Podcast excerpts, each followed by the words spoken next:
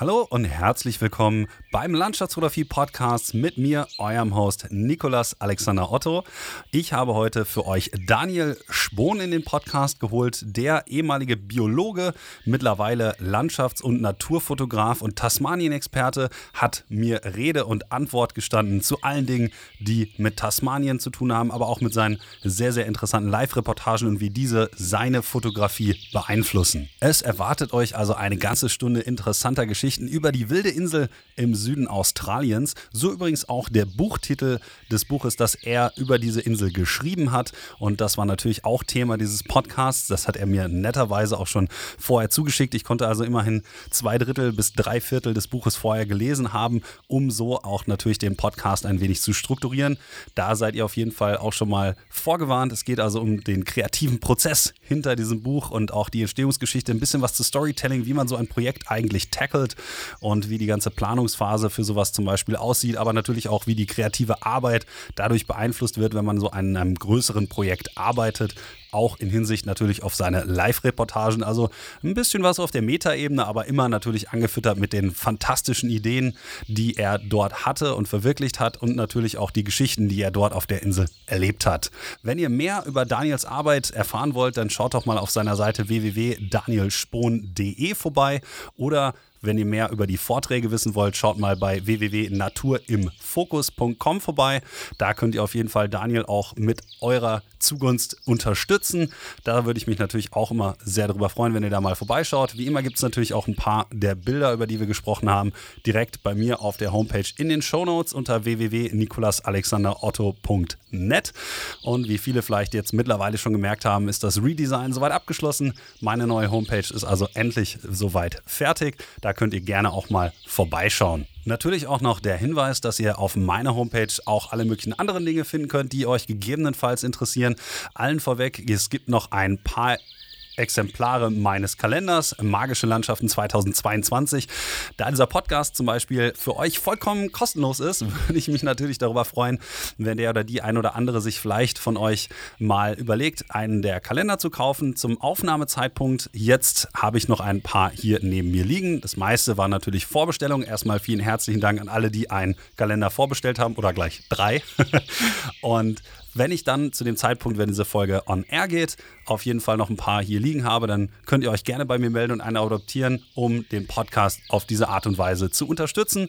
Sonst findet ihr natürlich auch wie immer die Workshops und Fotoreisen für nächstes Jahr 2022 und sogar schon für 2023 auf meiner Homepage und würde mich freuen, wenn ihr da mal einen Blick drauf werfen würdet. Und ich glaube, damit hat sich das auch mit dem kleinen Werbeblock zwischendurch. Ich hoffe, ihr habt sehr viel Spaß an der mittlerweile 64. Folge des des Landschaftsfotografie-Podcast im Gespräch mit dem Naturfotografen und Tasmanien-Experten Daniel Spohn.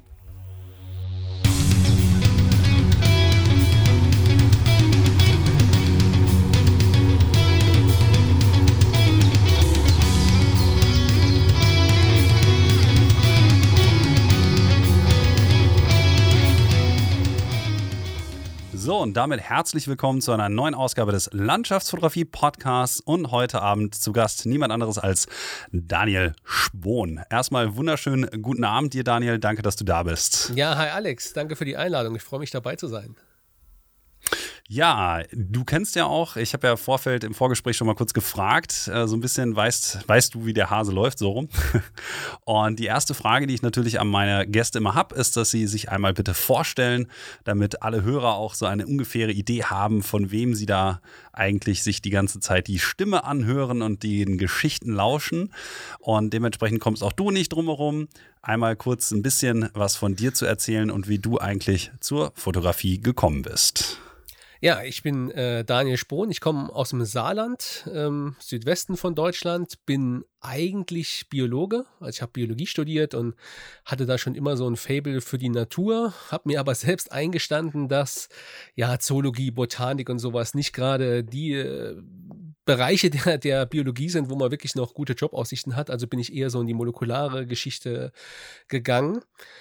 Und ja, nach einigen Ausflüchten in andere äh, Jobs habe ich mich dann irgendwann als Fotograf äh, selbstständig gemacht. Ähm, ich habe lange Zeit nebenher oder als Hobby quasi fotografiert und bin zur Fotografie gekommen, letzten Endes über ja, eine zweite Leidenschaft von mir, die, die Haltung und die Zucht von Reptilien. Ich habe ja, da ist die Reiseleidenschaft ist da auch mit rein, hat da mit reingespielt. Ich habe dann immer die Länder, meistens ja eher ja, wärmere Länder, ob das jetzt Marokko, die USA oder eben Madagaskar ist, besucht, um diese Tierarten im Freiland aufzuspüren, zu finden, zu gucken, wie leben die so, wie verhalten die sich so, wie kann ich äh, letzten Endes in Gefangenschaft bestmöglich die Situation nachstellen, um sie eben auch zu züchten, um ja letzten Endes irgendwo auch was für einen Arterhalt zu tun, aber letzten Endes auch um mein eigenes Interesse zu befriedigen, wie die Natur äh, ja der Reptilien so tickt.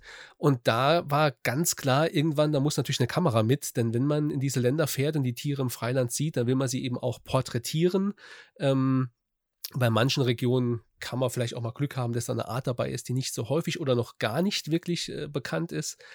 Also bin ich mit der Makrofotografie gestartet und da ging dann ging relativ schnell der Trend dann eben auch in die Landschaftsfotografie, weil ich ja diese Lebensräume auch mit dokumentieren wollte. Und letzten Endes hat sich das dann so ein bisschen dazu entwickelt, das Tier in seiner Landschaft so mit aufzunehmen. Nicht, weil Speicherplatz damals teuer war, sondern weil es einfach, finde ich, so kompakter eine Geschichte irgendwie erzählt. Und ja, dieses Storytelling diese Faszination für Storytelling mit der Fotografie, ähm, die habe ich dann noch so ein bisschen, ja, irgendwo professionalisiert oder gesucht in Form von, von Vorträgen, von Multivisionsshows, wo man dann quasi über diese Reisen erzählen kann. Aber das, was ich jetzt gerade so grob umrissen habe, ist so, keine Ahnung, in den letzten 15 Jahren vielleicht passiert und war so ein äh, schrittweise ging es letzten Endes dahin, wo ich, wo ich heute bin, als, als Vortragsreferent, als Fototrainer, als Fotograf, als Autor.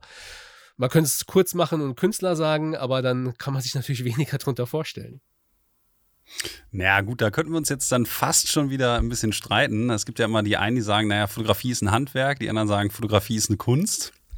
Aber dahin will ich jetzt thematisch gar nicht. Ich finde das nur mal ganz witzig, ähm, sozusagen zu erfahren, wer sich selbst eher in der künstlerischen Ecke sieht und wer zum Beispiel dann eher sagt, naja, das Ganze geht mehr bei mir zum Beispiel in eine dokumentarische ähm, Region und das würde man klassischerweise ja, oder würden viele vielleicht, ich will natürlich nicht äh, zu sehr verallgemeinern, das eher als Handwerk verorten. Ähm, vielleicht ist das aber jetzt äh, als kleine Zwischenfrage, ich muss natürlich gerade nochmal bei zwei Sachen nachhaken. Ähm, bei deiner Fotografie ist es ja so, dass du gerade auch für deine Live-Vorträge und auch für deine Bücher ähm, das ja auch eher dokumentarisch siehst. Also würdest du dich jetzt ähm, in dahingehend, wenn man sich deinen Bildstil betrachtet, ähm, eher als Künstler oder eher als, als Handwerker bezeichnen? Hm, ja, schwierig. Also ich hoffe eher Künstler, wenn man das sagen will. Nichts gegen Handwerk, ne? Alles klar, das Foto muss handwerklich auch gut gemacht sein. Ich glaube, dass sich da vielleicht auch so eine gewisse Entwicklung am Anfang sehr dokumentarisch, sehr handwerklich gearbeitet habe. Gerade wenn man ja am Anfang sich auch selbst finden muss und gucken muss, wie funktioniert das alles, welche äh, physikalischen Parameter kann ich wie ausreizen. Und da sind wir ja bei Makrofotografie und Landschaftsfotografie doch an sehr unterschiedlichen Endpunkten der, der, der Fotophysik unterwegs. Ja? Und das so ein bisschen ausprobieren, auch vielleicht noch mit Blitzen, äh, entfesseltes Blitzen und sowas. Das war natürlich sehr ähm, zu Beginn sehr handwerklich geprägt, das alles zu verstehen, wie das zusammen äh, harmoniert, dann letzten Endes auch in einem stimmigen Bild. Und wenn das dann sitzt, ich finde, wenn das Handwerk sitzt, dann kann man ein bisschen freier damit umgehen und vielleicht auch mal gucken, okay, wie kann ich vielleicht einen Bildstil realisieren, der, den ich persönlich noch nicht so oft gesehen habe. Das heißt natürlich nicht, dass es den noch nie gab, aber dass ich mich dem selbst noch nicht so angenommen habe. Und ja, ich finde, das ist immer so ein bisschen Wandel zwischen beiden Stilen. Es gibt immer noch Projekte oder einzelne Aufgaben, die ein Bild jetzt in so einem größeren Projekt übernehmen muss, wo ganz klar der dokumentarische, handwerkliche Charakter im Vordergrund steht. Und dann gibt es aber auch Bilder, die einfach nur über Ästhetik und künstlerische Freiheit und irgendwie ja Anmut nur berühren sollen und gar keine so direkte Botschaft dokumentarisch rüberbringen sollen. Also ich denke, man muss sich immer überlegen, für welchen Zweck oder welchen Zweck verfolgt das Bild, warum zeige ich das, in welchem Kontext zeige ich das und da kann ich mich letzten Endes in beiden Bereichen so weit reinwagen oder austoben, wie ich das möchte. Ich mache für mich da keinen wirklichen Cut und sage, ich bin das oder das, ich bin das, was gerade notwendig ist letzten Endes. Das ist auf jeden Fall sehr schön zusammengefasst und ich würde dir auch 100% recht geben mit dieser Aussage, dass du sagst, naja, zuerst lernt man die Technik und das Handwerk und wenn man das kann, dann setzt man es dann sozusagen kreativ ein, weil man weiß, welche Zielsetzung nachher dahinter steht, um eine bestimmte künstlerische Aussage zum Beispiel zu tätigen, wenn man das jetzt nochmal so kurz subsumieren wollen würde. Ähm, daher kommt jetzt aber auch die Frage, du hast ja gesagt, du kommst eigentlich aus der dokumentarischen Fotografie eher, ne, dass du halt ähm, Echsen zum Beispiel zu Hause dann auch fotografiert hast und dann darüber hinaus dich die Motivation ergriffen hat, das mal ähm, woanders zu machen, wo eben diese Tiere dann leben. Hat sich ähm, da eigentlich schon so ein bisschen abgezeichnet, dass du später auch dann Buchautor werden würdest und dann halt auch gesagt hast, naja gut, ich mache jetzt Live-Reportagen, weil ich eben an diesen ganzen Orten bin? Oder war die Motivation am Anfang halt wirklich, naja, zu schauen, gut, das sind diese Lebensräume und das für dich eigentlich privat eher interessant war? Weil ähm, wir hatten im Vorgespräch ja schon so ein bisschen über deinen beruflichen Hintergrund auch gesprochen, ähm, dass du ja, wie du auch gerade gesagt hast, eher so in der Molekularbiologie warst, das andere immer eher so ein Hobby war. Ähm, hattest du denn auch im, zum Beispiel im Studium Kontakt damit, dass du gesagt hast, naja gut, ich, ich muss sozusagen jetzt diese handwerkliche Sache auch machen, weil ich das irgendwie fürs Biologiestudium gebraucht habe, dass du da schon fotografiert hast oder war das dann eher erst privat, als du selber auch angefangen hast, dann zum Beispiel Echsen zu sammeln? Ähm, sozusagen, wo ist dieser, diese Initialzündung für die Fotografie dann genau hergekommen? Also die Fotografie war von Anfang an eigentlich als Hobby gedacht, auch als Ausgleich irgendwo zum Studium. Ähm, und ich habe das eigentlich relativ strikt getrennt. Ich habe gedacht, okay, in die, in die Zoologie zu gehen und dann sich noch auf Reptilien zu spezialisieren, da gibt es ganz, ganz wenige Stellen in Deutschland. Äh, und damit Geld zu verdienen mit diesem Wissen über Reptilien oder mit Bildern oder Geschichten, Vorträge über Reptilien, das war mir eigentlich relativ klar. Da ist ein viel zu kleines Publikum da. Wen interessiert das denn überhaupt? Denn selbst in dieser engen Community ähm, der, ja, ich sag mal, Reptilienfotografen, die vielleicht noch äh, mit der Haltung was zu tun haben oder mit Artenschutzprojekten. Die Community ist unglaublich überschaubar und winzig. Und letzten Endes ein großes Publikum erreicht man mit Vorträgen über Echsen nicht wirklich. Äh, komischerweise hat sich dann so eine andere Verbindung ergeben. Das eine war rein, also Foto Fotografie war komplett Hobby und in der Biologie im Studium habe ich mich dann mehr auf Toxikologie, im Hinblick auf Pharmakologie, also tierische Gifte und solche Sachen spezialisiert. Und komischerweise hat mich das dann auch im Hobby in der Fotografie genau dorthin getrieben, nämlich die Haltung und die Zucht und die Erforschung von Gifttieren, die Hobbyforschung, sage ich mal, was Gifttiere angeht. Und äh, dann kam noch ein ganz interessanter Twist nachher dazu. Ich habe dann das Labor verlassen, bin in die Pharmabranche gegangen und hatte dann durch einen Zufall ähm, ein Präparat, für das ich zuständig war, mitverantwortlich war in meiner Region, das aus dem Gift der Tiere hergestellt wird oder in diesem Gift entdeckt wurde, die ich persönlich bis heute immer noch halte und züchte.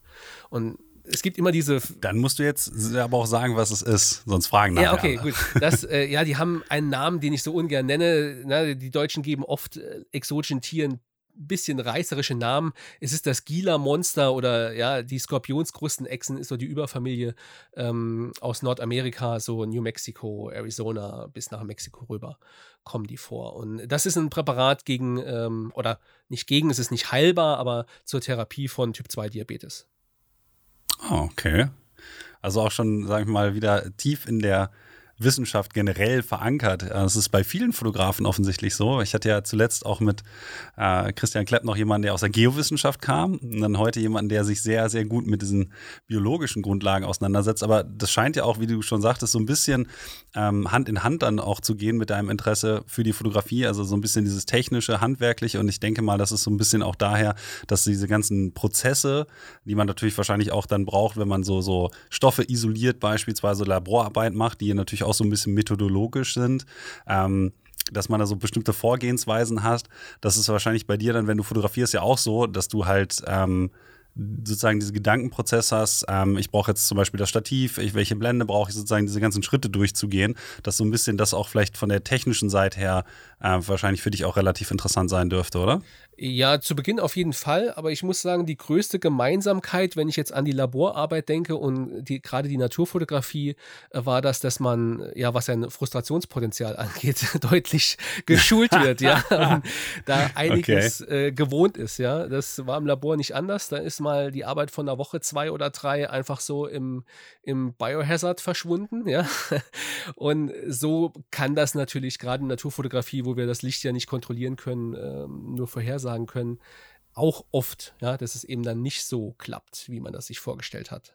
Jetzt hast du ja schon einige sehr, sehr interessante Ziele auch schon bereist. Also wenn man jetzt auf deiner Seite www.danielspon.de schaut, dann hast du da diverse Galerien, die wirklich teilweise schon relativ exotisch sind. Also ähm, eines der Themen, das werde ich natürlich auch schon vorher äh, anteasern, ähm, ist natürlich Tasmanien, aber du hast da auch schon viele, viele andere interessante Orte bereist, wie zum Beispiel Norwegen, Namibia, La Gomera, Australien allgemein, äh, Madagaskar und Co.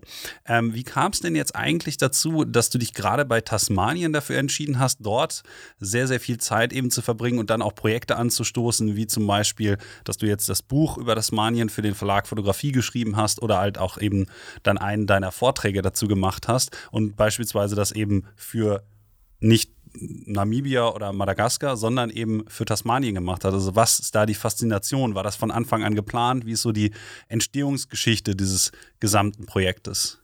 Ja, also ich, ich, hatte schon immer so ein Faible für, für Australien generell, weil mich als Biologe gerade dort diese ja isoliert abgelaufene Evolution fasziniert. Ja, und dann diese Tiere, die es eben so nirgendwo gibt. Natürlich, jeder Kontinent hat seine endemischen Arten, mehr oder weniger. Mhm. Aber Australien hat natürlich, was die Evolution angeht, schon so eine sehr offensichtliche Sonderstellung, die sich jedem offenbart, wenn er sich die Tierwelt anguckt. Das ist was ganz anderes wie sonst wo. Und deswegen war für mich klar, okay, ich muss da sowieso irgendwann mal hin.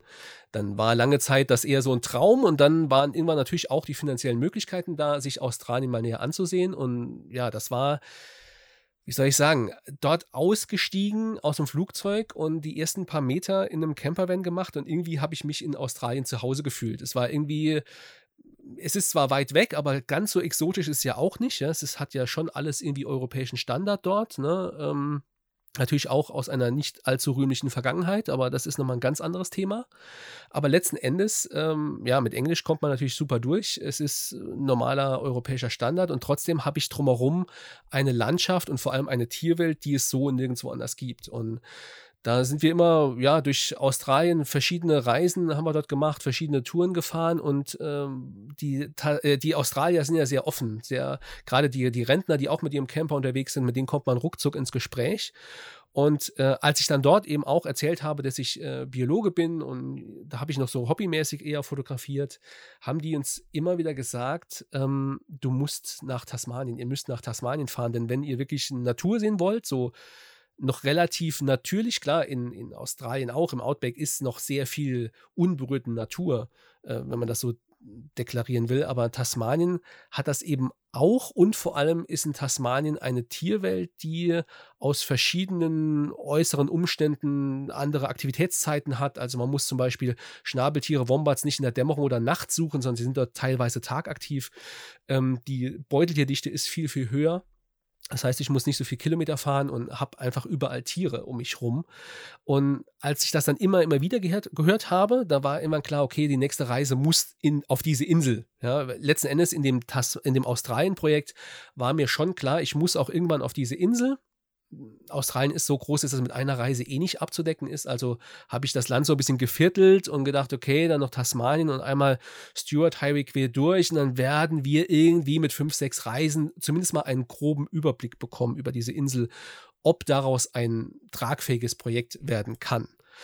Ja, und dann habe ich mal geguckt, äh, Tasmanien ist so groß wie Bayern, fast auf den Quadratkilometer genau. Und dann dachte ich, okay, aber was willst du da so lange tun? Ja, klar, in Bayern gibt es auch viele verschiedene Ecken, man kann sich viel Zeit nehmen, aber ich war eben die Dimension gewohnt, hunderte Kilometer jeden Tag fahren zu müssen und dachte, okay, da bist du ja in Tasmanien, bist ja in einer halben Woche durch, dann kann ich ja quasi noch weiter nach Westaustralien fahren.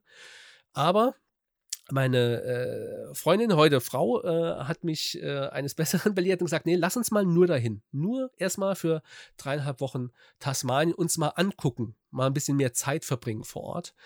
Und da hat sich mir die Insel dann so präsentiert, dass klar war, da musst du nicht nur noch einmal hin, sondern da willst du noch ganz oft hin ähm, weil für mich Tasmanien so, ja, wie soll man sagen, ein bisschen Australien in a nutshell ist. Ich habe alle großen Lebensräume außer Outback auf dieser Insel. Ich habe Großteil der Tierwelt auf dieser Insel, die dazu viel weniger, äh, viel, ja, weniger scheu ist, sich besser zeigt. Ähm, und ja, ist noch ein bisschen wilder, noch ein bisschen grüner, natürlich auch kühler, natürlich auch niederschlagsreicher. Das ist vielleicht nicht das, was man als klassischer Australien-Reisender möchte, aber schon beim ersten Besuch von Tasmanien hat mir dann gezeigt, okay, die Insel hat mega viel Potenzial hinsichtlich Natur, Landschaftsfotografie, Tierfotografie, aber auch die bewegte Historie. Und ich dachte, bei uns ist so wenig bekannt, auch gerade was der historische, kulturelle Kontext in Tasmanien angeht, dass das eigentlich ein schönes Projekt wäre, dass man hier in Deutschland mehr äh, ja, in den Fokus rücken könnte. Und da ich mir dann noch äh, ja, da es dann noch einen sehr für meinen Geschmack guten biologischen Aufhänger gab, nämlich den tasmanischen Teufel, den die meisten Leute vielleicht schon mal gehört haben, den Namen zumindest, aber keiner so richtig weiß, was das ist und der vor einer, ja, der größten Herausforderung seiner, seiner Evolution steht, nämlich dem eventuell drohenden Aussterben, dachte ich, okay, jetzt ist das Ding für mich rund. Ich habe interessante Kulturhistorie, ich habe eine interessante biologische Geschichte, ich habe die Evolution, ich habe Einzelschicksale der tasmanischen Teufel und die Landschaft als, äh, jetzt wollte ich fast schon sagen, Kulisse. Sie ist viel mehr als eine Kulisse. Aber das war für mich so ein Gesamtpaket, das sich so aufgedrängt hat, wo ich dann dachte, okay, das mag eine Nische sein, aber dann, das Thema möchte ich einfach größer machen und besser ausarbeiten. Habe mich dann ähm, jetzt mehr oder weniger wirklich auf Tasmanien versteift und das Gesamtprojekt Australien ist ein bisschen nach hinten gerückt. Ja, wenn man so das Gefühl für diese ganze Landschaft bekommt, die natürlich ein bisschen anders ist als äh, eben die in Australien, ähm, hat man immer so ein bisschen das Gefühl, dass ähm, Tasmanien eigentlich so, so, so eine Mischung, finde ich, immer aus, aus Australien und Neuseeland ist. Gerade wegen der Niederschläge, aber die endemischen Spezies, gerade was die Fauna auch angeht, äh, ist natürlich nochmal was ganz, ganz anderes. Auf jeden Fall. Äh, ich ich finde es halt interessant, wie du das erzählt hast, weil diese multiperspektivische Betrachtung dieser Insel findet sich natürlich in dem Projekt, in dem Buch, das du mir übrigens ja dankenswerterweise zugeschickt hast, was ich jetzt an der Stelle nochmal sagen möchte, ähm, auch auf jeden Fall wiederfindet. Das war auch eine, finde ich, der Stärken. Aber bevor wir ähm, zu dem Buchprojekt Projekt kommen, ähm, habe ich noch die äh, Frage, ähm, einfach wie viel Zeit du sozusagen für die Recherchen vorher ähm, von Australien aus ähm, über Tasmanien zum Beispiel dann investiert hast, um dir zu überlegen, okay, da möchte ich mal hin. Sozusagen, wie lange hat dieser ganze Prozess eigentlich gedauert? Ja, also das ist, ist eine schwierige Frage, beziehungsweise verfolge ich da so ein bisschen zwei verschiedene Konzepte. Ähm, Tasmanien war für mich klar, dass das im, zum Start meiner Selbstständigkeit das erste wirklich professionell angegangene Projekt wird. Also habe ich mir schon so eine Art Drehbuch zu Hause geschrieben, welche Geschichten ich gern erzählen möchte, ähm, wie man das dramaturgisch aufbauen kann, in welche Region man muss, weil natürlich, wenn ich jetzt Tasmanien bei Google eingebe und die ersten paar Bilder der Postkartenmotive, die erwartet ein Besucher von so einem Vortrag oder auch in einem Bildband, ist einfach klar, das muss da rein. Das ist ganz klar. Aber ich habe das quasi vorrecherchiert und parallel will ich oder gebe ich mir auf Reisen auch immer den, den Raum, mich treiben zu lassen, dass die Motive mich finden können, damit ich selbst so ein bisschen in mich reinhören kann, was fasziniert mich denn hier gerade? Jage ich dem nach, was jeder liest, in jedem, ja, sag ich mal, Reiseführer oder wie auch immer? Ähm, oder was spricht denn mich hier jetzt besonders an? Natürlich gibt es diese ikonischen Wasserfälle, ja, wo Beobachtungsplattformen davor stehen und die stehen ja dort nicht äh, aus Spaß, sondern klar, es ist einfach eine unglaublich schöne, schöne Szenerie, die man da vor sich hat.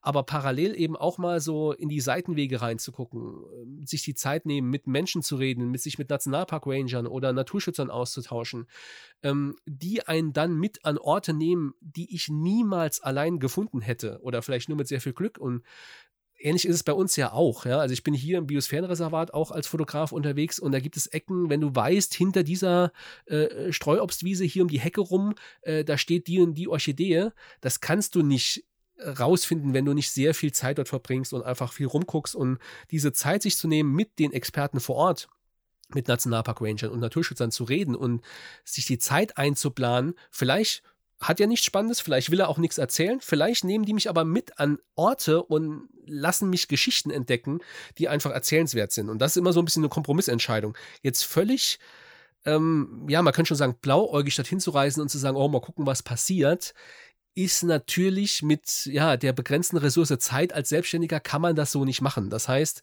es ist bei mir immer eine Mischung aus, ich muss die sicheren Banksachen vorrecherchieren und weiß, wann ich wo zu stehen habe wann hoffentlich das Licht mitspielt, was sich da, was mich da erwartet, aber dann mindestens genauso viel Zeit, die unverplant daherkommt, wo ich sage, okay, keine Ahnung, es gibt äh, auch bei Google Maps kaum irgendwie einen Standpunkt oder irgendwie Street View irgendwas. Lass einfach mal hinfahren und gar nicht so viel recherchieren. Denn ich habe immer so ein bisschen das Problem, dass wenn ich zu viel vorrecherchiere, ich schon sehr gebrieft durch die Landschaft laufe und dann äh, eben gerade vielleicht ein Bild nachjage, was vielleicht zu dieser Jahreszeit oder mit diesen Wetterbedingungen einfach nicht funktioniert oder vielleicht vor 10, 15 Jahren funktioniert hat, aber jetzt hat sich vielleicht vor Ort irgendwas geändert und es geht nicht mehr. Und so die eigene Kreativität immer nochmal anzuzapfen, zu gucken, was macht diese fremde Umgebung mit mir und was möchte ich eigentlich zeigen. Dafür brauche ich einfach Zeit und deswegen ist das immer so dieser Spagat zwischen diesen beiden Herangehensweisen. Ja, das hast du jetzt auf jeden Fall ganz, schön äh, erklärt. Ich wollte nämlich eigentlich ursprünglich noch eine Frage ähm, stellen, sozusagen, wie das Storytelling bei dir eigentlich geskriptet ist, weil ich ähm, noch einen kleinen Vorweggriff zu machen. Ähm, Teile von dem Buch, äh, gerade wo du zum Beispiel auf die Schnabeltiere eingehst und wie ihr Ron kennengelernt habt, finde ich sehr schön illustriert habt. Das ist dann genau so eine Geschichte, wo ihr rein zufällig jemanden getroffen habt, der dann mal eben äh, dort eben, ich glaube auch Ranger war. Korrigiere mich, wenn das falsch ist. Ja, er hat als Privatmann ein, ein Schutzgebiet äh, gegründet. Ah, genau. genau. Das wurde dann äh, beispielsweise dann durch schwere Flutschäden beschädigt und sozusagen die, diese ganze mh, Menge an Informationen, die man dann eben bekommt, die ihr über die Locals dann mitbekommen habt und dann an die Leser weitergebt, fand ich, hat das Buch auch wirklich unfassbar lesenswert gemacht, sozusagen über die schönen Bilder hinaus. Ähm, habt ihr euch aber natürlich auch noch dazu entschieden, und das ist dann ein interessanter Spagat, ähm, auch noch ein ja, lehrenden Teil mit einzubinden. Das heißt, ähm, das Buch ist ja auf der einen Seite natürlich ein Erfahrungsbericht. Auf der zweiten Seite ist es nicht nur das, sondern eben auch noch ähm, eine Ansammlung an Wissen, beispielsweise auch, wie du schon angesprochen hast, über die Geschichte von Tasmanien. Und drittens habt ihr ähm, ganz interessanterweise noch hier und da so ein paar kleine Boxen eingebaut, wo halt eben ja, Hinweise zum Fotografieren stehen, wie man eben fotografieren könnte und so, so kleine Tipps und Tricks eingebaut habt oder auch ein bisschen was Grundlegenderes, zum Beispiel zur Nachtfotografie und zur Komposition. Das fand ich sehr interessant, weil ich finde zum Beispiel den Ansatz, und das ist jetzt natürlich eher was für die Tierfotografen, ähm, das Tier, und das ähm, hattest du ja am Anfang schon einmal kurz angeschnitten, sozusagen, ähm, eher in der Landschaft als Gesamtes zu fotografieren, anstatt nur Tierporträts zu machen.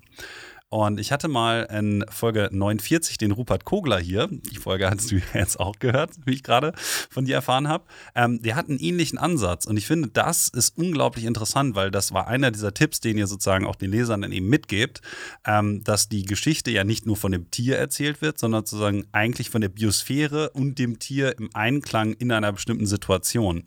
Und das jetzt nur mal eben für, für alle Leute, die ähm, A, was über Tasmanien erfahren wollen und B, vielleicht auch noch ein bisschen was über die Fotografie lernen möchten und sich inspirieren lassen möchten. Das ist einer dieser Tipps, die sich in diesem Buch eben wiederfinden. Und das sieht man, finde ich, auch den Bildern wenn man jetzt nochmal auf deine Homepage oder halt auf das Buch verweist, ähm, ganz schön an, dass die ganzen Tiere, die du dort fotografiert hast, halt immer in diesem Kontext der Umgebung, natürlich sind da auch ein paar, gerade von den Teufeln zum Beispiel, schöne Aufnahmen drin, die halt formatfüllend sind, aber es sind immer wieder Bilder, wo man eben auch die Tiere ein bisschen kleiner im Hintergrund hat und dann die Landschaft sozusagen als Synthese mit dem Tier zusammen wirken kann. Das hat mir persönlich sehr gut gefallen und auch das Gleichgewicht dieser beiden Elemente hat mir sehr gut gefallen. Insgesamt fand ich es aber eigentlich interessant, dass ihr diesen Ansatz gewählt habt, diese drei Aspekte miteinander zu verbinden. Das ist natürlich für das Leseerlebnis, finde ich, macht das Ganze einfach zu einer runden, interessanten Sache. Aber hast du dir das sozusagen vorher auch schon, während du gesagt hast, naja, gut, Storytelling, ich brauche zum Beispiel diesen Protagonisten und so, dir das auch schon überlegt, dass du diese anderen beiden Aspekte mit einfließen lassen wolltest, dass das so eine Trias quasi wird später? Ja, also man muss vielleicht noch dazu sagen, das Drehbuch wurde natürlich permanent angepasst, ne? denn gerade so eine Zufallsbegegnung wie die mit Ron hat natürlich bedeutet, okay, das ist eine der, ja, vielleicht ein, eine der tragenden großen Geschichten, nicht nur im Bildband, sondern eben auch nachher im Vortrag. Und da war ganz klar, okay, dafür müssen andere Geschichten vielleicht auch weichen. Letzten Endes äh, ist der Bildband auch wenn das jetzt vielleicht abwertend klingt, die Begleitlektüre zur Multivisionsshow.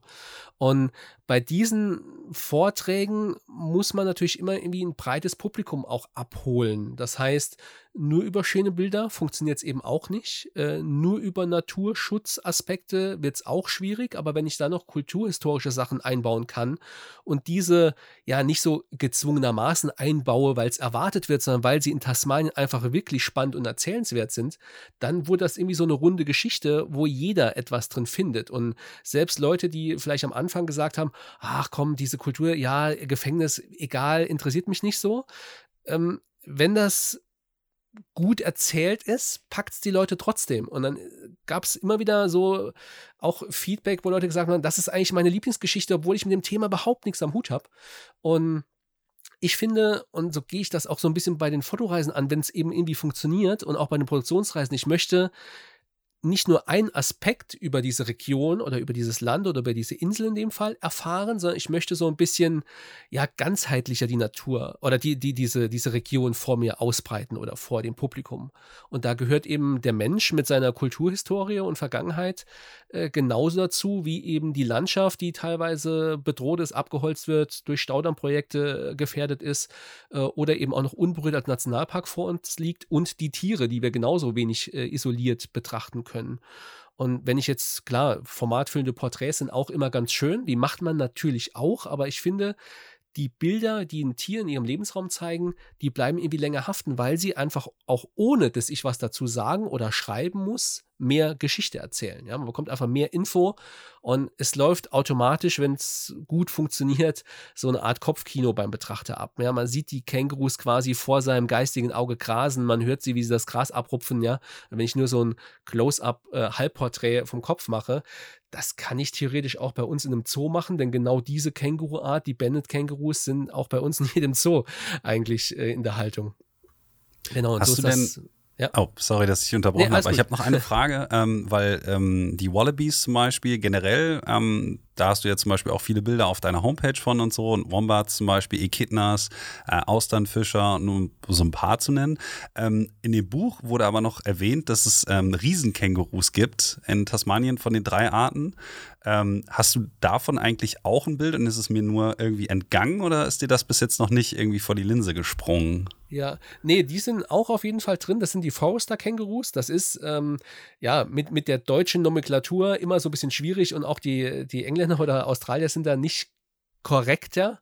Als Biologe verwendet man da meistens dann die lateinischen Artbezeichnungen, weil die sind einfach unmissverständlich, solange mhm. es keine Umwerfung in der Taxonomie gibt.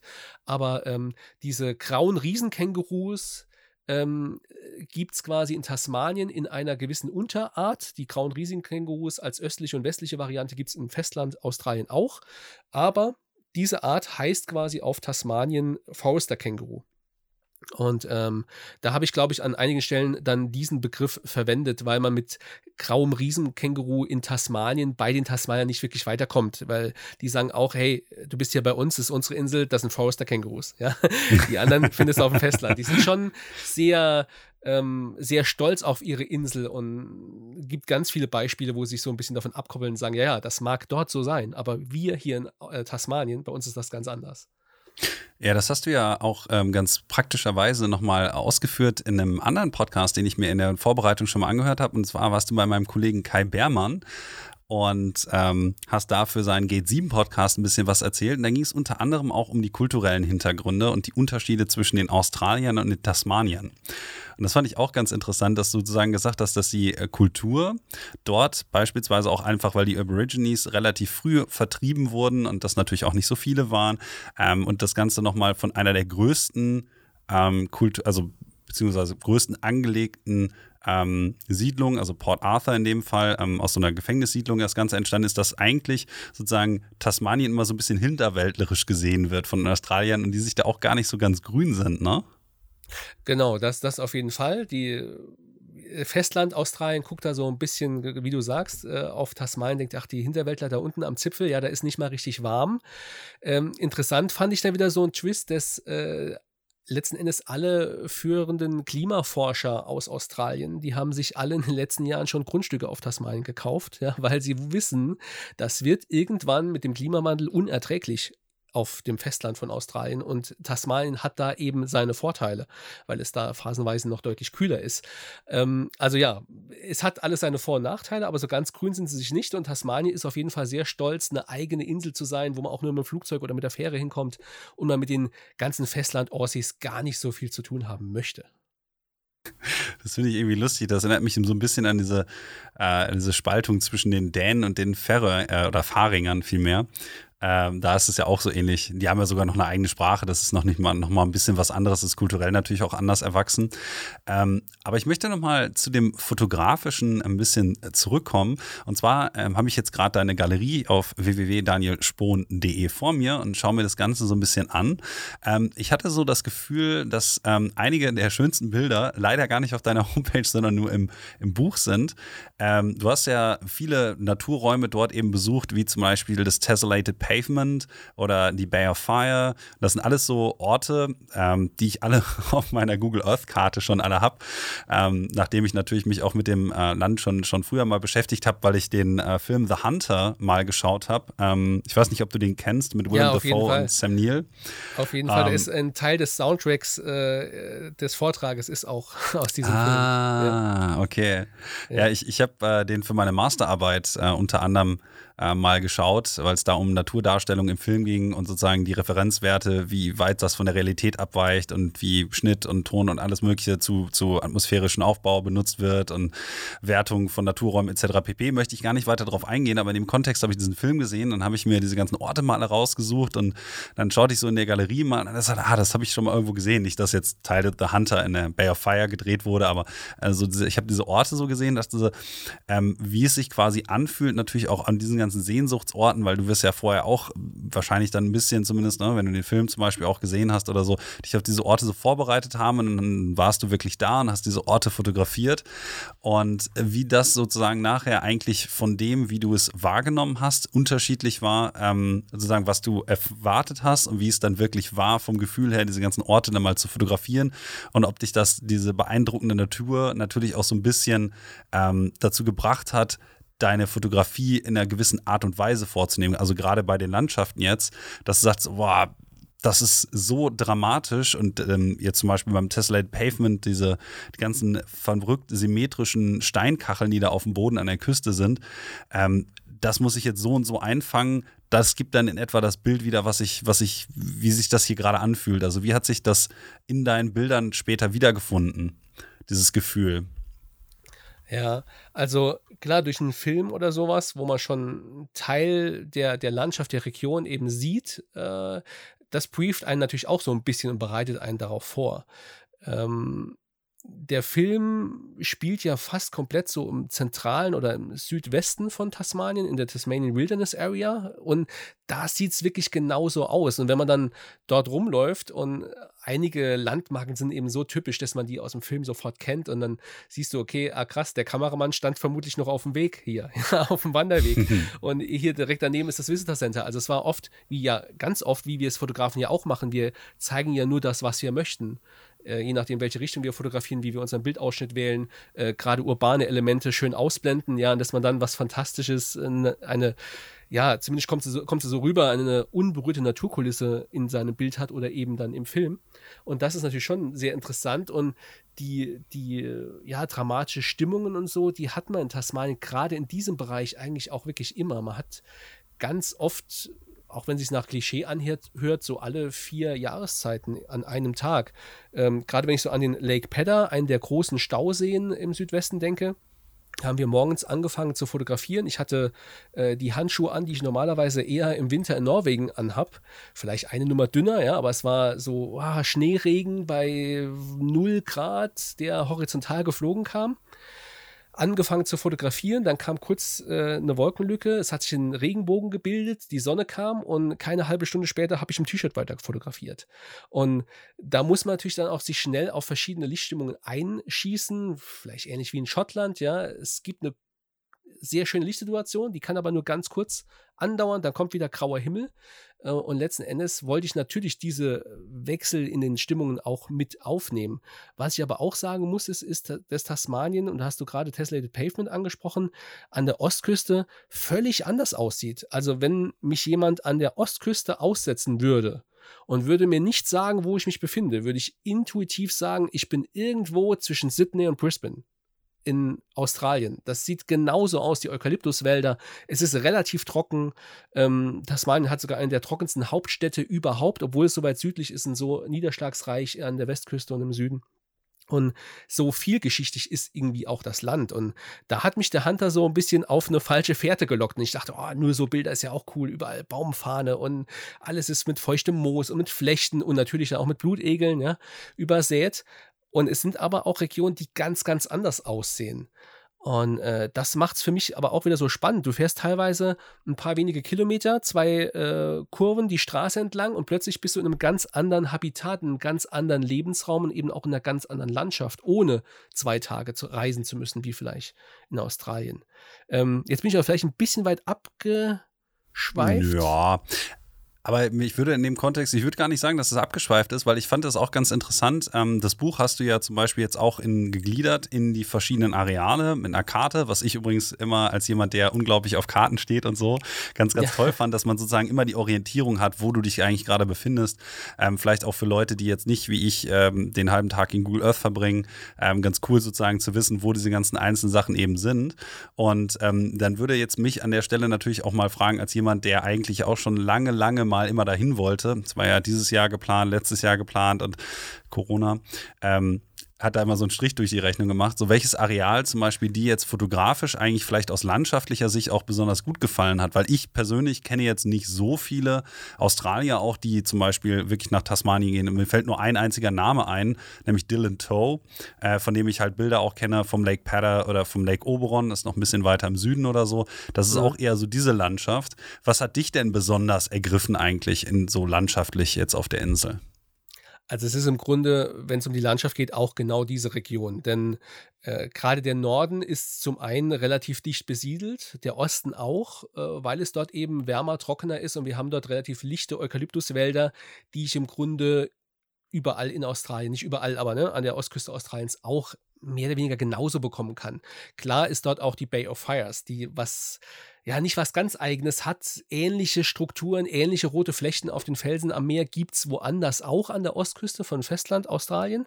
Ähm, aber wenn ich schon nach Tasmanien fliege, dann möchte ich eben auch das sehen oder das fotografieren, die Landschaften erkunden, die es so eben nirgendwo anders gibt in diesem Maß. Und das ist für mich ganz klar die Tasmanian Wilderness. Ähm, Area ein Riesengebiet, in das letzten Endes nur zwei Straßen führen, beide enden in der Sackgasse. Und dann heißt es Mehrtageswanderung. Das ist ein, ja, ich finde, das ist etwas, das kann man sich gar nicht so richtig vorstellen, wenn man es nicht mal selbst gesehen hat. Und ich fand auch so bei, um vielleicht nochmal kurz auf den Film äh, Der Hunter zurückzukommen, wo es ja quasi um die Geschichte geht, gibt es dort noch den tasmanischen Tiger, der Benjamin, der letzte im Zoo von Hobart ausgestorben ist. Und ähm, gibt es den noch. Und wenn man den Film sich so anguckt, denkt man sich, ach komm, was, was soll das? Was ist das für ein Aufmacher? Das ist doch lächerlich, die Insel ist so klein, natürlich gibt es den nicht mehr. Aber wenn du dann dort diese Straße zum Ende durchfährst in den Südwesten und dort stehst und Hügelkette an Hügelkette mit Fahnen und dichtem Wald bis zum Horizont sich erstreckt und du weißt dann, okay, da geht es aber noch 100 Kilometer genauso weiter und da ist kein Weg, kein Wanderweg, da geht, führt nichts hin dann drängt sich schon oder dann kommt mir Verständnis dafür auf, dass es immer noch ein paar Hardliner gibt unter den ähm, Tasmanien, die sagen, nee, der ist noch da draußen, die haben überlebt, es gibt sie noch und auch immer wieder Fotofallenprojekte initiiert werden und dann wird da wild interpretiert, könnte das einer sein, könnte das keiner sein. Ja, manche machen sich da völlig zum Horst, andere haben den Verstand verloren, aber äh, letzten Endes diese wirklich unberührte Wildnis, wo ich gar nicht wirklich reinkomme, die zu sehen bis zum Horizont, das hat einfach mich schon sehr, sehr beeindruckt und macht einem so schlagartig klar, okay, da reicht auch ein Leben nicht, ja, um da irgendwie dem Herr zu werden, das alles zu erkunden, hinter jeden Stein zu gucken, ob da vielleicht doch noch was Spannendes sitzt, wenn wir wieder bei der Tierfotografie eher wären. Ne? Aber ähm, ja. Das ist so absolut das Highlight. Das kann ich auch jedem nur empfehlen. Man muss dorthin. Natürlich regnet es dort oft. Es gibt Ecken, da regnet es irgendwie über 300 Tage im Jahr. Aber das sind meistens Schauer und es gibt ja Regenklamotten und die Kameras sind wasserdicht, also alles halb so wild. Aber das gibt eben ganz spannende Momente. Aus tierfotografischer Sicht muss ich sagen, ist, der, ist die Ostküste viel, viel, viel ergiebiger. Denn in dieser Wildnis, wo man relativ wenig Tiere eben auch sieht, weil die Lebensbedingungen sehr harsch sind und sehr fordernd, da sieht man ganz, ganz wenig und ganz selten vielleicht mal ein Wallaby, ähm, müssen natürlich auch Beutegreifer wie, wie die Raubbeutler, tasmanischer Teufel, tasmanischer Tiger, wenn es ihn denn noch geben sollte, haben einfach riesen Areale. Das heißt, man kann die nicht finden. Und in diesen Beuteltierwiesen, wie sie eben genannt werden, an der Ostküste oder auch an der Nordküste, wo im Nationalpark es aussieht wie eine Baum, äh, also so ein Baumallee oder eine Baumgruppe und darunter denkt man sich, wir hatten diesen peniblen Golfrasen hier gepflegt, ja, was ist ein Naturschutzgebiet? Das liegt daran, dass die Beuteltiere den wirklich so abtrimmen, wie das bei uns ein Rasenmäher macht. Und da kann man allein schon daran erkennen, hier ist tiermäßig richtig was los, während im Südwesten das mehr oder weniger ein, ja, ich sag mal, Wildwuchs darstellt. Ja, da kann ein Beuteltier nicht grasen oder nur auf ganz wenigen Arealen und da überhaupt irgendwie formend in die Kultur eingreifen. Das heißt, sozusagen, wenn man die volle Breitseite haben möchte, dann muss man eigentlich dann auch alle Areale dann eben abgrasen. Abgrasen, haha, habe ich aufgegriffen. äh, dass man sozusagen für, für die Landschaften eher äh, in den Südwesten muss und ähm, wenn man dann eher auf Tiere aus ist, zum Beispiel, das ein bisschen frequentierter ist, eher in den in den Osten. Finde ich, finde ich eigentlich ganz interessant. Also, ich meine, ja, die Insel ja auch nicht so groß ist, und das hast du ja auch in einem Buch ganz schön geschrieben, und ich denke mal, das wird auch Teil des äh, Vortrags sein. Ähm, hast du eine ganz gute Liste, auch mit so Reisetipps und sowas auf den letzten zwei Seiten noch, mit Quellenangaben und dem gleichen mehr für Reisende. Und du hast ja auch selber ähm, gesagt, dass du meistens dann ja mit dem ähm, Camper, beziehungsweise mit dem Wohnmobil unterwegs bist, dass das auch so eine ganz gute Reisemöglichkeit ist, damit die Leute halt da in der Lage sind, ähm, auch diese ganzen Orte so ein bisschen zu erreichen. Das heißt aber, du hast wahrscheinlich auch diese ganzen Orte natürlich bereist, aber sowas wie zum Beispiel den Overland Track oder so viel gewandert, ähm, dafür war wahrscheinlich noch nicht die Zeit. Aber ich, ich höre ja schon, dass du das wahrscheinlich in Zukunft auch mal vorhast, dann nochmal dorthin zu reisen, oder? Ja, auf jeden Fall. Also wenn alles gut geht, Ende nächsten Jahres, dann kann endlich die Fotoreise dorthin stattfinden. Aber ich möchte natürlich auch privat für mich oder für das Projekt noch weiter voranzutreiben, unbedingt nochmal hin. Und gerade der Overland Track, ein Track der ja, sieben Tageswanderung durch diese interessante Region im Südwesten äh, hindurchführt, der ist natürlich, also ich finde ihn mega spannend. Der ist aber auch je nach Jahreszeit extrem frequentiert. Und sieben Tage bedeutet natürlich durchwandern, ohne zu fotografieren. Und wir Fotografen wissen, okay, äh, ich nehme oft die Längenangabe oder die Dauer, die sowas dann in Anspruch nimmt, mal zwei, mindestens als Fotograf. Bedeutet 14 Tage auf dem Overland-Track. Da muss man schon ganz gut haushalten. Man kann unterwegs eben auch keine Nahrungsmittel kaufen oder sowas. Man muss sein Zelt mitnehmen und alles Mögliche ähm, würde ich gern machen, wie weit ich da dann wirklich intensiv zum Fotografieren komme und ob es für das Gesamtprojekt noch darauf einzahlt, das würde ich mal äh, so dahinstellen. Ich würde es einfach gern für mich machen, um einfach noch mehr zu merken, was diese Natur, was dieser Lebensraum so in mir auslöst und ja, was es einfach mit mir macht. Aber das ist natürlich etwas, das muss man schon wollen. Und gerade wenn ich jetzt für eine größere Produktion, da waren ja auch äh, Fotofallen und Kamerafallen und Lichtschranken und Blitzanlagen mit im Einsatz, um eben dem nachtaktiven tasmanischen Teufel äh, nachzustellen und ihn irgendwie auf den Sensor zu bekommen. Äh, da ist natürlich dann irgendwann der Punkt erreicht, wo man sagt, okay, ähm, solche Wanderungen sind einfach nicht drin. Das geht nicht.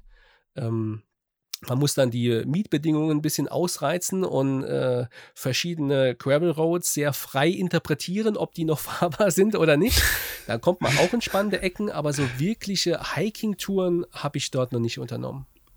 Na naja, gut, dann hast du ja auf jeden Fall noch, wenn dann die Fotoreise nächstes Jahr durchgeführt ist, noch die Möglichkeit, ein bisschen länger hinten dran zu hängen und noch ein bisschen wandern zu gehen. Übrigens für alle ähm, Interessierten, ihr könnt mal auf der Seite ähm, www.naturimfokus.com vorbeischauen. Da findet ihr auch die Fotoreise auf Tasmanien beziehungsweise nach Tasmanien und noch diverse andere interessante Sachen wie ähm, zum Beispiel Namibia oder Madagaskar stehen da demnächst auch noch an. Ähm, falls ihr also dazu mehr Informationen sucht, dann geht mal auf www.naturimfokus.com und da findet ihr übrigens auch die Multivisionsshows und jetzt möchte ich vielleicht noch mal kurz von Madagaskar, äh, Quatsch, von Tasmanien zu den anderen Zielen. Also du hast ja ähm, eine ganze Reihe an Multivisionsshows, ähm, also unter anderem noch, ne, wie du schon gesagt hast, ähm, auch in Australien Australien, aber auch in Madagaskar und ähm, zum Outback, also spezifisch nochmal in Australien hast du auch noch einen.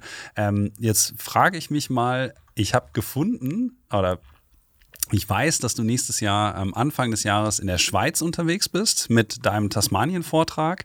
Aber hältst du die anderen denn auch nochmal? Also ähm, ich habe jetzt noch keine Termine zu dem Madagaskar-Vortrag oder dem Outback-Vortrag hier zum Beispiel in Deutschland gefunden. Das wäre für mich ja zum Beispiel jetzt auch mal ganz interessant, dann mal da vorbeizuschauen.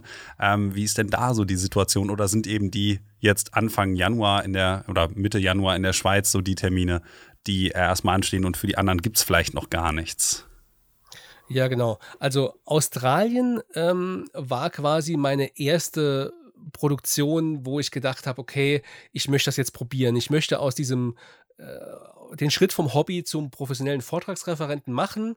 Ähm, und da waren die ersten Australienreisen auch durchs Outback. Das war äh, ich sag mal, ambitionierte Hobbyfotografie, aber nie mit der Idee, daraus jetzt wirklich vielleicht eine Motivationsshow zu machen. Das heißt, das hatte vom Storytelling auch einen ganz anderen Ansatz, beziehungsweise musste ich da dann im Nachgang so ein bisschen was, ähm, ja, mehr zusammenbasteln, sag ich mal.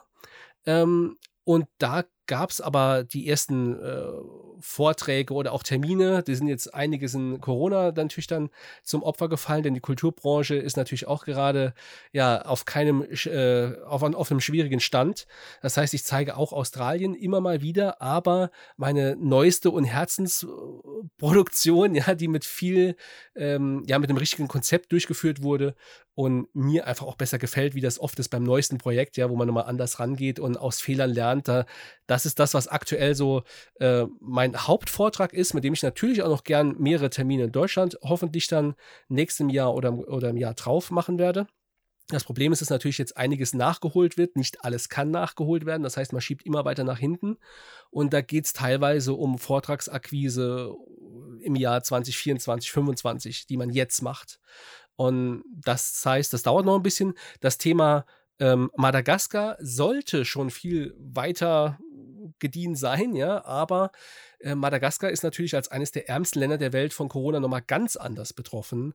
Und wann ich dort nochmal hinreisen kann, um an diesem Vortrag, der bisher nur begonnen ist, wirklich intensiv weiterzuarbeiten, wo auch die Reisegeschwindigkeit eine ganz andere ist, wo du viel mehr von Geschichten permanent quasi ausgebremst wirst, weil sie allgegenwärtig sind.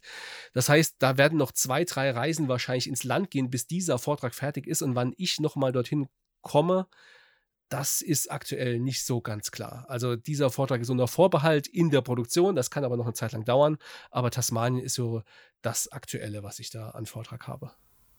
Ja, dann hoffe ich mal, dass du in der Lage bist, auch für die kommenden Jahre Tasmanien dann irgendwann mal bei uns in der Ecke hier anzubieten. Ähm, ich bin ja mal ganz erpicht darauf. Ich finde solche Multivisionsshows ja einfach irgendwie interessant. Ich, ich habe einfach was für, die, für das Geschichtenerzählen übrig. Ähm, generell auch dann mit der Untermauerung natürlich von den, von den Bildern und so. Ich mag das einfach als sozusagen mich da hinzusetzen und mir dann von jemandem, der wesentlich mehr Ahnung hat davon als ich, etwas ein bisschen erzählen zu lassen. Vielleicht rührt das immer noch so aus meinen Unitagen her. Von daher drücke ich mal die Daumen, dass das auch was wird. Vielleicht hier irgendwo in der Ecke. Ähm, vielleicht können wir ja nachher noch mal kurz gucken, ob ich dir da vielleicht sogar irgendwie noch weiterhelfen kann, ähm, ein paar Termine irgendwie klar zu kriegen. Ich muss mal schauen. Vielleicht kann ich dir da ja nachher noch mal kurz unter die Arme greifen. Ansonsten ähm, würde mich natürlich in dem Kontext äh, der Vorträge auch noch so mal ein bisschen interessieren wie das für dich eigentlich auch als Referent so ein bisschen ist. Also ich habe schon gehört, ne, du machst ja Podcast, hältst auch auf Fotoreisen und sowas, aber ähm, die Bilder nachher dann auch in einer, in einer größeren Masse zu zeigen, ähm, das klingt so ein bisschen amorph, aber ja, vor einem großen Publikum zu stehen und dann die äh, Bilder auch zu zeigen, das macht natürlich auch was mit dir und wahrscheinlich auch mit der Rezeption deiner Bilder, dass du die Bilder nochmal mit anderen Augen siehst, wenn du halt ein aktives Feedback von den Leuten direkt für deine Werke bekommst. Ähm, ist das dann so vielleicht auch schon mal so gewesen, dass du gesagt hast, naja, das Bild, hm, ich weiß nicht, ich nehme das mal in den Vortrag und dann kamen vielleicht später Leute, die fanden genau dieses Bild so unglaublich umwerfend, dass dann auch sozusagen deine Blickweise auf deine eigenen Werke davon in der Retrospektive so ein bisschen beeinflusst wurde? Ja, das, das passiert auf jeden Fall. Man muss vielleicht noch so ein bisschen den Unterschied machen, ähm, wenn ich jetzt zum Beispiel eine Ausstellung mache, ob das jetzt nur über Tasmanien ist oder allgemein, dann kann ich natürlich mehr oder weniger ähm, von jedem Land, von jeder Region das beste Bild, von meinem subjektiven Eindruck, das beste Bild nehmen und drucken. Wenn ich aber einen Gesamtvortrag erstelle, der auch sehr von den Überblendungen lebt, ja, von diesen dritten Bildern, die dazwischen dann kurz sichtbar sind, ähm, kann ich manchmal gar nicht das beste Bild jetzt, sage ich mal, von Tasmanien Lake Pedder nehmen weil in der Überblendung diese markante Bergkette mit dem Bild davor oder dem Bild danach einfach nicht in Deckung zu bringen ist. Ja? Man will den Betrachter ja nicht verwirren, sondern das soll alles sehr harmonisch im Fluss wie aus einem Guss äh, daherkommen.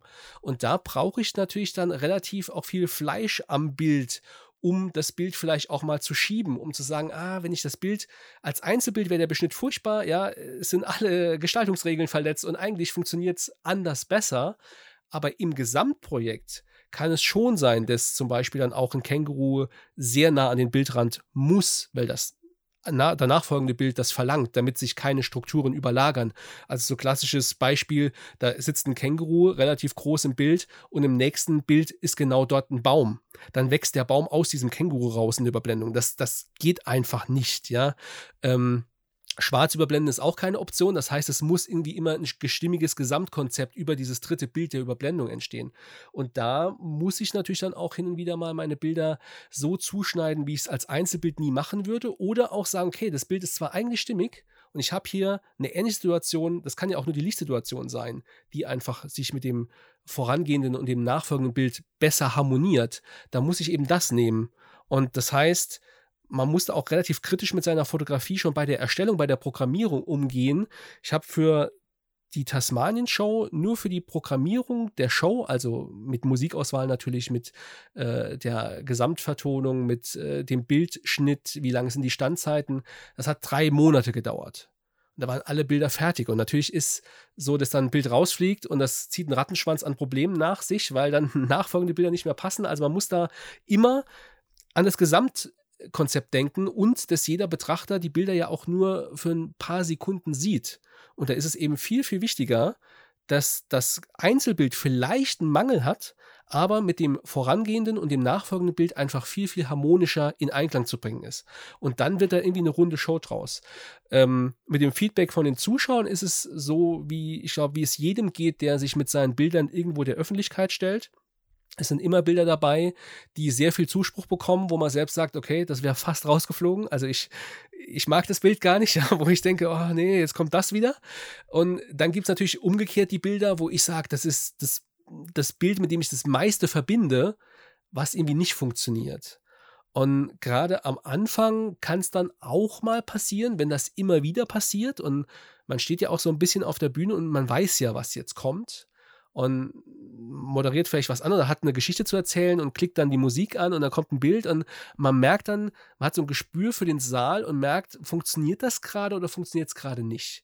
Und dann gibt es Regionen in Deutschland, da funktioniert das eine nicht und das andere funktioniert gut. Aber wenn unterm Strich etwas nie die Reaktion äh, hervorhebt, die, die ich mir erwarte, dann muss ich eben gucken, okay, liegt es an meinen Bildern, liegt es an meiner Erzählung, liegt es an der Programmierung und da kann es auch sein, dass da ein Bild nochmal getauscht wird und ausprobiert wird. Aber ähm, ja, letzten Endes steht das Gesamtprojekt immer über allem, letzten Endes. Das ist aber interessant. Jetzt hast du ja quasi auch schon so ein bisschen vorweggenommen, ähm, dass deine Art, wie du die Bilder nachher anordnest, natürlich auch so ein bisschen die Bilder selbst beeinflusst. Ne? Dadurch, dass du dann halt hier oder da mal einen Crop machst und solche Geschichten. Ähm, aber ich gehe jetzt mal davon aus, das wäre jetzt die naheliegende Frage, dass du die Bilder aber trotzdem, wenn du vor Ort bist, nicht so gestaltest, dass du denkst, naja, aber für meinen Vortrag oder für das Buch, also für das letztendliche Nutzmedium, ähm, müsste es so oder so aussehen, sondern du machst die Bilder natürlich eigentlich immer noch als Einzelwerk. Oder bist du schon wirklich so tief in der Materie, dass das auch den kreativen Prozess maßgeblich beeinflusst? Ähm, ich muss sagen, teils, teils. Also bei Tasmanien war es wirklich so, klar, ich wusste noch nicht in dem Moment, wo ich das Bild mache, an welcher Stelle es in der Show vorkommt und ob es überhaupt reinkommt. Aber wenn ich jetzt da eine interessante Szene hatte, jetzt sage ich mal, wenn man da den Horizont gut festlegen kann, Bay of Fire, also von der Küste raus aufs offene Meer zu fotografieren, dann habe ich schon geguckt, dass der Horizont immer auf derselben Linie ungefähr liegt. Weil ich wusste, wenn ich das nicht mache, muss ich nachher schneiden und zerstöre mir vielleicht wichtige Ankerpunkte oder Führungslinien. Und da war immer gut, wenn der Horizont auf dem oberen Drittel liegt oder eben immer auf dem unteren Drittel. Und wenn ich dann sage ich mal, den Horizont ändern möchte. Oder noch ein anderes Beispiel, die Sonne ist im Bild zu sehen, wie sie gerade untergeht. Und ich habe die Sonne rechts im Bild stehen und mache an derselben Location danach einen anderen Bildaufbau und die Sonne steht links. Die beiden Bilder kann ich niemals direkt hintereinander verwenden, weil ich kann keine zwei Sonnen in, einem, in einer Überblendung haben. Das ist einfach, das geht einfach nicht, ja. Und dann weiß ich, okay, aber beide Bilder sind so stark, die will ich beide drin haben. Dann brauche ich also ein Zwischenbild. Und dann kann es sein, dass ich äh, mal hingehe und nur die Reflexion der Sonne auf der Meeresoberfläche fotografiere. Dass ich also ein Bild habe, was zwar auch Strukturen und Farben hat, aber keine wirklichen festen Motive, wo ich auf was achten muss.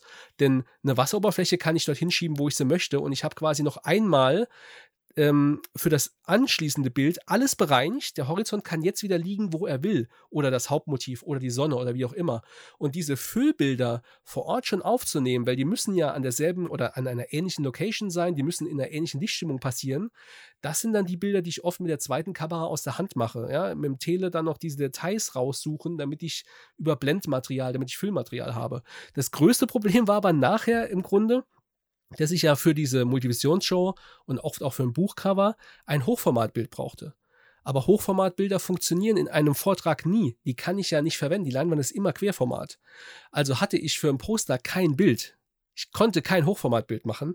Ich habe nämlich vor Ort nur Querformat fotografiert, weil ich wusste, alles, was im Hochformat hier anfällt, kann ich nicht verwenden. Zumindest nicht für den Vortrag. Also habe ich konsequent jede Komposition im Querformat versucht umzusetzen. Ähm, klar, man kann auch hin da mal ein bisschen was dann nachher zuschneiden, aber äh, ich fotografiere mit 24 Megapixel. Äh, da ist ja auch nicht so viel zu kroppen, ja, dass ich da ein ansprechendes Hochformat rausziehe. Also das war im Nachgang sogar ein bisschen ein Problem. Mittlerweile habe ich mich da ein bisschen freier nochmal gemacht und gesagt, okay, was im Querformat gut funktioniert, muss auch vielleicht im Hochformat äh, noch angegangen werden vor Ort. Gerade wenn man eben diese Bilder für, für Artikel, für Bücher oder eben auch für Plakate dann doch natürlich braucht. Ja, das heißt, da gibt es wirklich schon äh, eine große Einflussnahme, wenn ich das jetzt so raushöre. Das ist ja schon nicht ganz ohne. Finde ich, find ich interessant, dass du das auch so frei einfach erzählst, weil ich glaube, viele andere Fotografen hätten jetzt gesagt, ja, mh, hm, aber das Bild und so. Und bei dir ist es ja dann schon so Form follows Function. Ähm, was, ich, was ich eigentlich auch ganz interessant finde, weil das natürlich auch dafür sorgt, dass man ein bisschen sozusagen auf der einen Seite natürlich dann das in den kreativen Fluss mit einbaut und das auch den Bildstil dann ein bisschen individualisiert. Ähm, ich, ich bin mal gespannt. Ich gucke mir nochmal äh, gleich deine ganze Galerie durch und schau mal, ob ich sozusagen da den roten Faden finde und, und so ein bisschen vielleicht für mich zumindest sehen kann, ähm, ob da bei einem bestimmten Bild zum Beispiel das eine Rolle gespielt haben könnte. Weil das ist so eine Sache, das habe ich mich schon immer gefragt, ähm, bei Leuten, die Vorträge halten oder die Bücher machen, sozusagen, wie das Endmedium definiert, wie nachher, äh, wie vor Ort die Bilder gemacht werden. Weil ich und wahrscheinlich auch viele andere Leute jetzt unter den Hörern fotografieren wahrscheinlich immer für das Einzelbild. Und ich habe jetzt zugesehen, ähm, wie bei mir häufiger, wenn ich jetzt Artikel schreibe und ähm, andere Dinge tue mit meinen Bildern, die halt ein Endformat haben, dass ich, wenn ich vor Ort bin, immer noch Schwierigkeiten habe, dran zu denken, naja, du müsstest jetzt aber eigentlich noch dieses Bild machen, weil das könntest du nachher dafür und dafür einsetzen. Mich dann dazu zu motivieren, das auch wirklich zu machen. Nicht zu sagen, ja, aber das ist halt jetzt nicht so das eine Bild cool, dem ich eigentlich hinterhergelaufen bin und weswegen ich da bin, sondern sozusagen dann zu sagen, naja, ich mache halt auch in Anführungsstrichen so ein bisschen Filler-Content, äh, der dann wahrscheinlich nie in einem irgendwo bei mir in den sozialen Medien und auf der Homepage oder in einem Kalender landen würde oder so, aber vielleicht halt in einem Buch oder in einem Artikel aus zum Beispiel lehrender Tätigkeit her oder so in einem meiner Vorträge irgendwie Platz findet. Und deswegen finde ich solche Bilder zu machen, mich dazu zu motivieren, immer relativ schwierig. Und genau deswegen finde ich das eigentlich das mal äh, sehr interessant vor dir auch zu hören, wie du das machst. Also dafür nochmal herzlichen Dank übrigens, dass ja, du so ehrlich, muss, ehrlich gesagt ja, hast Sehr gerne. Ich, ich musste es auch auf die harte Tour lernen, denn ähm, meine erste Produktion war eben Australien und die erste Reise Australien ist quasi retrospektiv zu Vortragsmaterial geworden. Ja, und da habe ich sehr penibel meine Bilder aufgebaut und äh, quasi so fotografiert, dass da mit Schneiden nichts war. Ja, das ging einfach nicht. Und das hat mir im Nachgang bei der Produktion des Vortrages unglaublich viele Probleme bereitet, weil ich die Details nicht hatte, die, die den Horizont nochmal löschen fürs nächste Bild. Ähm, und das war nicht so einfach, da nachher was draus zu machen. Ich hatte dann eine zweite Reise, wo ich so ein paar Dinge ausbügeln wollte, aber ich habe eben auch nicht alle Destinationen oder alle Spots nochmal bereist. Ging einfach nicht. Und bei Tasmanien habe ich, äh, genau, bei Tasmanien habe ich dann gesagt, okay, das darf mir nicht nochmal passieren. Ich brauche unglaublich viel Material. Natürlich, wenn ich jetzt für eine Galerie oder für eine Ausstellung ein Bild aus dem Vortrag nehme und es ja quasi kein Anschlussbild gibt, äh, beschneide ich das auch so, wie ich es gern hätte, wie es fürs Einzelbild hilfreich ist. Aber die RAWs haben mehr oder weniger mehr Spielraum, dass ich da eben auch im Vortrag dann sagen kann, okay, äh, schieb das rüber. Also ich nehme nicht eins zu eins die Bilder, äh, wie sie jetzt vielleicht in der Galerie sind für einen Vortrag, sondern es sind immer unterschiedlich beschnittene Bilder letzten Endes. Mhm. Finde ich, wie gesagt, ähm, einfach Hut ab. Also ich glaube nicht, dass jeder das einfach so frei raus erzählen würde, ähm, weil man natürlich dann immer auch sagt, ja, ja, gut, dann der, der Künstler, künstlerische Vision sozusagen wird dann ähm, herabgestuft dafür, dass man halt ein kommerzielles Interesse mit der Fotografie zum Beispiel verfolgt. Jetzt in dem Falle ist ja bei mir zum Teil genauso. Ähm, aber da, ich glaube, da gibt es viele Leute, die sich eventuell zieren würden, zu sagen, naja, ne, das, das kompromittiert sozusagen die Aussage des Bildes oder so. Ähm, auch wenn ich dann natürlich jetzt als jemand, der auch ähm, seinen Lebensunterhalt damit verdient, natürlich dann ganz bei dir bin. Ähm, jetzt kommen wir mal so langsam zum Ende, weil ich so auf meine Timeline schaue. Ähm, zuletzt kommt ja eigentlich immer noch so, so eine Frage, ähm, die wirst du dann jetzt, da du ja den Podcast vielleicht dann auch schon ein, zwei Mal gehört hast, äh, kennen. Und zwar frage ich am Ende immer noch ein bisschen, ähm, welche anderen Fotografen denn meine Gäste ganz gerne auch vielleicht mal im Podcast hören wollen würden. Ähm, also musst auch du mir hier Rede und Antwort stehen und einmal sagen, welche Fotografen du eigentlich besonders inspirierend findest oder Fotografen nennen vielleicht, ähm, die du besonders interessant findest hier im Podcast. Ja, also wen ich sehr interessant finde, weil er eben auch in ganz vielen Bereichen unterwegs ist, von Makro, Wildlife, äh, Natur, aber auch viel, ja, so äh, Landschaft, aber auch so viel Atelier-Natur-Sachen und einfach oft in, in sehr, finde ich zumindest, eigenen Blickwinkel auf Motive mit reinbringt, ist äh, Bernhard Schubert aus Österreich. Ähm, finde ich unglaublich interessant, welche ja, Sichtweisen altbekannte Motive teilweise auch, ja, äh, interpretiert er ganz anders, ganz neu und ich finde, ja, er hat auch schon irgendwie so eine gewisse Handschrift. Also er ist auch in Wettbewerben sehr, sehr erfolgreich, gerade in Naturfotografie. Und wenn ich da dann so die Ergebnisse sehe, weiß ich oft schon, ah, das ist sicherlich wieder ein Bernhard Schubert-Bild. Und dann ist es auch oft so. Ich kann gar nicht sagen, wo der Stil verankert ist, weil er eben so vielfältig ist und in so vielen Genres in der Naturfotografie zu Hause ist. Ähm, aber den fände ich unglaublich spannend. Der ist auch viel so in, im asiatischen Raum unterwegs gewesen, zumindest in letzter Zeit. Ähm, fände ich sehr spannend, wie er eben auch da rangeht und äh, ich sag mal, wenn man jetzt irgendwo in einem Regenwald unterwegs ist, ist ja immer die Frage, was nehme ich jetzt, klar, habe ich immer alles an Equipment dabei, aber gehe ich jetzt wirklich nur raus, um Makros zu machen? Gehe ich nur raus, um Landschaft zu machen? Oder lasse ich mich einfach auch mehr treiben und gucke, was ich finde? Also den fände ich sehr, sehr interessant. Ähm, dann habe ich gemerkt, dass so ein bisschen die Vortragsreferenten, die ja auch oft sehr gute Fotografen sind, sonst würden sie die äh, Säle nicht voll machen, ähm, so ein bisschen unterrepräsentiert sind bei mir im Podcast. Und da kann ich dir äh, Petra und Gerhard Zwerger Schoner ans Herz legen. Die haben jetzt gerade äh, gerade mit ihrer neuen Produktion Europas hoher Norden auch wirklich, finde ich, nochmal so eine Schippe draufgelegt. Die finde ich fotografisch unglaublich gut. Es ist ein ganz anderer Stil, viel plakativer, viel bunter, aber unglaublich viel Gespür für Perspektiven, für Licht. Und ja, da geht es um den kompletten äh, Norden Europas. Da sind sie gerade mit auf Tournee, waren auch gerade in der Schweiz. Ähm, also das ist wirklich von den Bildern her, aber auch von der Story äh, unglaublich interessant, was die so fotografisch äh, zaubern. Und ja, das wäre es, glaube ich, soweit.